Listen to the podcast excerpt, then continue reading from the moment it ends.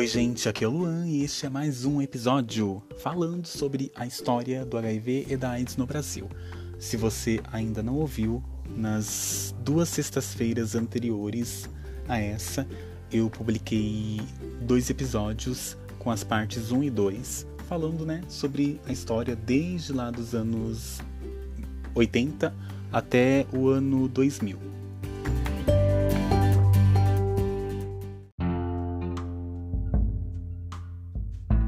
Em 2001, o Brasil ameaçou quebrar patentes e conseguiu negociar com a indústria farmacêutica internacional a redução no preço dos medicamentos para o tratamento da AIDS e também aqui no Brasil houve a implantação da Rede Nacional de Laboratórios para Genotipagem.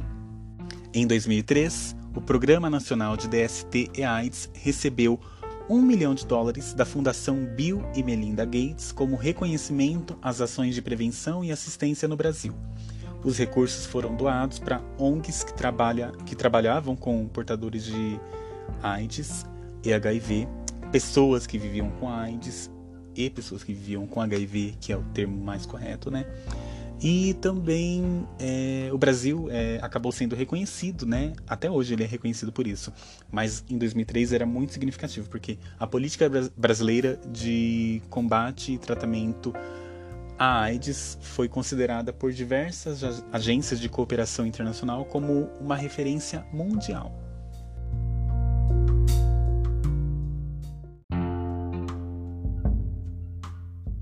Em 2005, foi aprovado pela Comissão de Constituição e Justiça o projeto de lei que autorizava o governo a suspender as patentes de oito medicamentos usados no tratamento da AIDS, o que tornou possível a produção desses medicamentos como genéricos aqui no Brasil.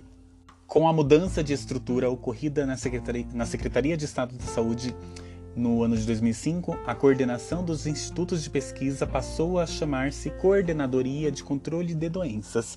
A coordenação do Programa Estadual de DST-AIDS, apoiada na estrutura do CRT, é, foi responsável pela implementação, articulação e supervisão e monitoramento das políticas e estratégias relativas à DST e à AIDS, nas áreas de prevenção, assistência, vigilância epidemiológica e tudo mais aqui no estado de São Paulo.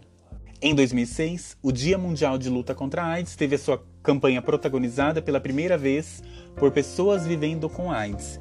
E o lema foi A vida é mais forte que a AIDS. E o Brasil, nesse mesmo ano, em 2006, ele acabou tomando frente é, de um acordo que reduziu em 50% o valor do antirretroviral tenofovir, representando aí uma economia imediata de mais de 30 milhões de dólares por ano. Também, em 2006, no dia 14 de dezembro de 2006, foi publicada a Lei 11.387, que autorizava a União a efetuar contribuição à OMS destinada a apoiar a viabilização da Central Internacional para a compra de medicamentos contra a AIDS, a malária e a tuberculose, no valor de até 13 milhões e 200 mil reais.